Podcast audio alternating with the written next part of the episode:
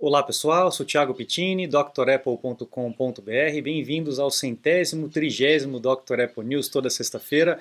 Não me canso de agradecer a todo mundo que colabora, Antônio, Renato, Gilberto, Fabrício, Sandro. Muito obrigado a todos vocês mandando sugestão de pauta, contribuindo aqui para o News toda sexta-feira para vocês. Vamos lá? Janeiro, como eu falo, é um mês recheado de notícias históricas da Apple e a gente tem ali no dia 17 de janeiro de 84 a Apple lançando aquele famoso comercial 1984. Só que não foi o lançamento no Super Bowl, naquele é, comercial do jogo de futebol americano que é famoso nos Estados Unidos. Nessa data, o lançamento foi nos cinemas. Começou nos cinemas e depois foi para a televisão. Pouca gente sabe desse detalhe. Um comercial icônico aí, todo mundo deve saber, deve conhecer, né? E aí também em, na, na década de 80, em 16 de janeiro de 86, foi quando a Apple resolveu lançar o Macintosh Plus. O Macintosh Plus foi o terceiro Macintosh da linha de Macs. Nessa época o Steve Jobs já tinha sido removido da Apple, né? E já estava já tava fora aí da, do, dos planos, né? Esse Mac ele veio aí com 1 mega de memória RAM, 1 mega de memória RAM, é, com um flop drive de 800 KB e ele foi o primeiro Mac com a porta SCSI. Lembra quem usava SCSI? Aquele zip drive com aquela porta enorme, né? É, com as conexões bem pequenininhas, que já era uma grande evolução na época para quem utilizava as portas paralelas. Lembra aquelas portas paralelas da impressora, que era um monte de pininho num invólucro assim de metal e você tinha parafusinhos que você, pininhos que você parafusava na traseira da máquina? O SCSI veio para melhorar essa conexão, muito mais rápido, muito mais forte, né? É, e, e, menos problemático na hora de plugar e desplugar. Foi o primeiro Mac é, com esse tipo de entrada que foi sair só lá no, no iMac G3, né, que foi cair depois que Steve Jobs voltou, inclusive, para a Apple. Né. A gente também tem aí no dia 15 de janeiro de 2008 o lançamento do MacBook Air. Esse lançamento foi icônico, porque quem lembra, quem assistiu a Keynote, lembra que o Steve Jobs entrou com um, um é, envelope de papel amarelo, né, esse que está aqui na fotografia, e o computador estava dentro dele. Ninguém nunca tinha visto um computador tão fino naquela época. Ele tinha uma portinhola na lateral aqui que você abria e tinha acesso a duas ou três portas de conexão. Que na época o pessoal reclamou, mas a máquina era tão fina que isso não fez tanto, tanto barulho como é feito hoje em dia, né? Mas realmente uma máquina icônica. Essa apresentação marcou aí a, a, a história da Apple com certeza. Depois nós temos é, no dia 14 de 2019, 14 de janeiro de 2019, o Steve Jobs é, é, escrevendo uma carta dizendo a respeito da situação de saúde e é, tomando uma licença aí da Apple para cuidar do câncer de pâncreas que ele teve e que mais para frente, dois anos depois, acabou é, levando ele para o outro lado, né? Então a gente tem essa data aí que ele mesmo disse que quando ele sentisse que não daria, né, ele iria fazer, ele iria pedir licença. Ainda não foi nessa época, essa época ele só explicou a situação dele e saiu um pouquinho para poder é, se tratar e logo voltou. Mas lá em 2011 aí não teve mais jeito, não teve como escapar. Bom, agora para as notícias seculares ali, a gente já tem uh, lá na Eurasian Economic Commission, uh, EEC, uh, o registro de novos equipamentos da Apple, possivelmente os novos iPads, né, iPad Air e o iPhone SE. Vai ser um novo iPhone né, com a mesma carcaça, só que com a, a parte interna toda renovada, que são os rumores estão dizendo. Né? Então a gente já tem logo, logo a gente vai ter um anúncio aí, talvez não um anúncio muito estrondoso, talvez um evento pequenininho ou nem isso, só realmente a mudança lá no site para esses novos equipamentos, tá bom? Vamos ficar atento com relação a isso. E um rumor interessante que eu trouxe aqui para vocês é que estão é, dizendo que o iPad Pro, ou iPad Pro, né, em 2022, teria uma logo da Apple bem grandona na parte de trás. Né? Eles fizeram até uma comparação aqui para você ver. E esse logo seria de vidro para que pudesse haver a, o carregamento por indução magnética, aquele MagSafe que usa nos iPhones, né? Será? Fica um pouco esquisito, né? Não sei se essa proporção aí, vamos ver como é que a Apple vai resolver essa questão e se realmente isso vem ou se é só um rumor, né? Um outro rumor que também a gente está acompanhando é a respeito do iPhone 14, que estão dizendo que os iPhones 14 que não são a linha Pro, né, o iPhone 14 simples e talvez o iPhone 14 mini, a gente não sabe se vem ou não vem, não teria o ProMotion. O que é o ProMotion? É a capacidade da tela é, emitir ali em 120 Hz. Então a gente tem uma, uma fluidez maior, parece que o equipamento é mais rápido porque a tela ela é mais rápida, a frequência dela é mais rápida. E talvez os iPhones que não sejam Pro não tenham essa capacidade, não tenham essa tecnologia. Tá? Aqui é um assunto delicado com relação a um bug no Safari que foi descoberto. Existe um bug no WebKit do Safari. O que é WebKit? São, são ferramentas prontas que a Apple tem para os desenvolvedores utilizarem é, como caixinha de ferramenta para poder fazer algumas ações dentro dos, dos aplicativos. E lá dentro do Safari, uma implementação do JavaScript, para variar, é, tem uma falha aí que pode é, coletar informações sobre o seu histórico de navegação.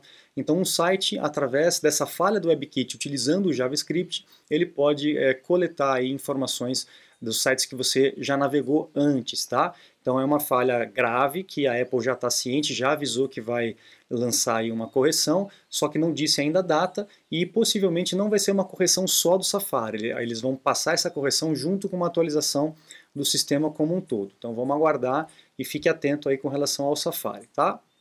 Outra notícia que me chamou a atenção, de novo, essa questão do, de políticos, de governantes, etc. Né? Lá no Reino Unido, eles estão fazendo uma campanha contra a encriptação de ponta a ponta. Olha só que coisa.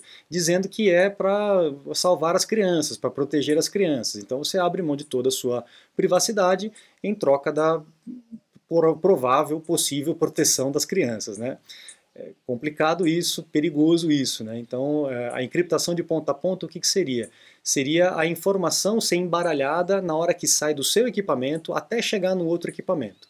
Então a gente vê muitos mensageiros aí dizendo que tem encriptação de ponta a ponta, a gente tem que confiar, não tem muito o que fazer, né?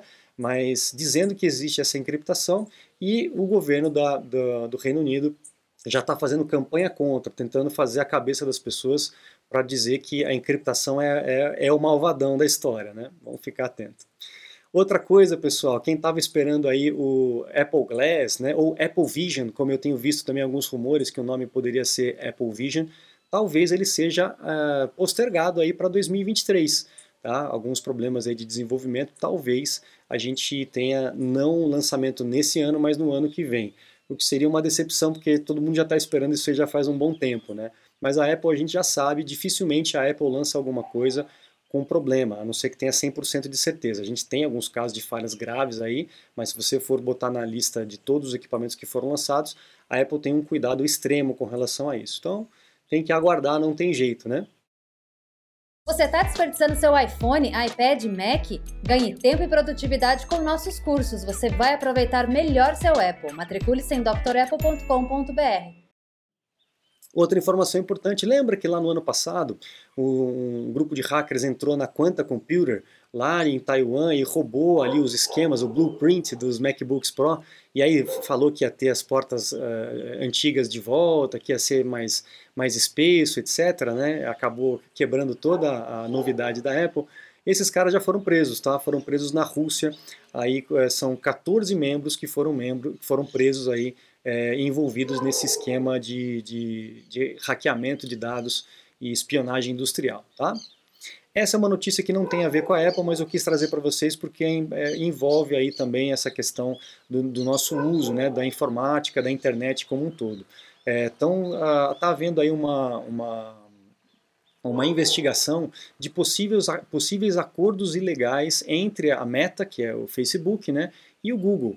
Eles estavam fazendo um conluio aí para poder abocanhar a maior parte dos leilões, dos anúncios da internet. Hoje, quando você faz um anúncio na internet, as páginas são leiloadas para ver qual, em, em, qual página vai entrar aquele anúncio para monetizar aí o dono da página e etc. Né? É feito como se fosse um leilão.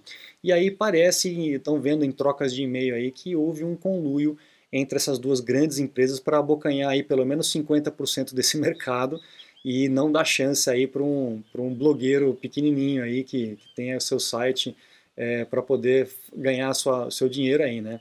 Então vamos esperar essas investigações avançarem, a gente tem que ter muito cuidado com essas coisas, porque a gente sabe que a gente aqui é só peãozinho, né? E outra informação importante para vocês, que veio também lá do, do Velho Mundo, agradeço aí ao Gilberto, uh, vulnerabilidades no roteador, tá pessoal? Aí não tem nada a ver com com sistema operacional, iPhone, nada disso, é no próprio roteador.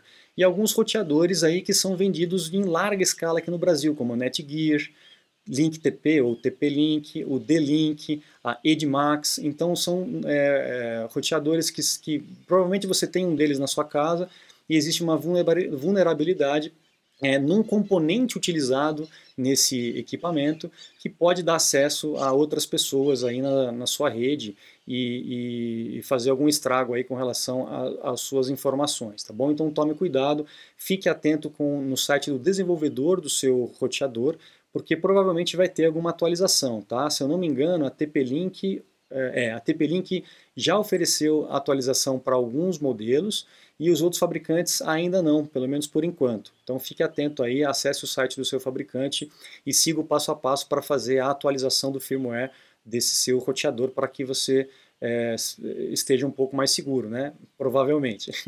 Legal, pessoal? Então eu fico por aqui, agradeço a companhia de todos vocês. Não se esqueça de acessar o site drapple.com.br. Lá você encontra os meus cursos completos para se matricular e aprender aí no seu ritmo e tirar maior proveito dos seus equipamentos e também os meus contatos para um suporte técnico, uma consulta técnica online. Eu fico à disposição de vocês, muito obrigado, um grande abraço e até a próxima. Tchau, tchau.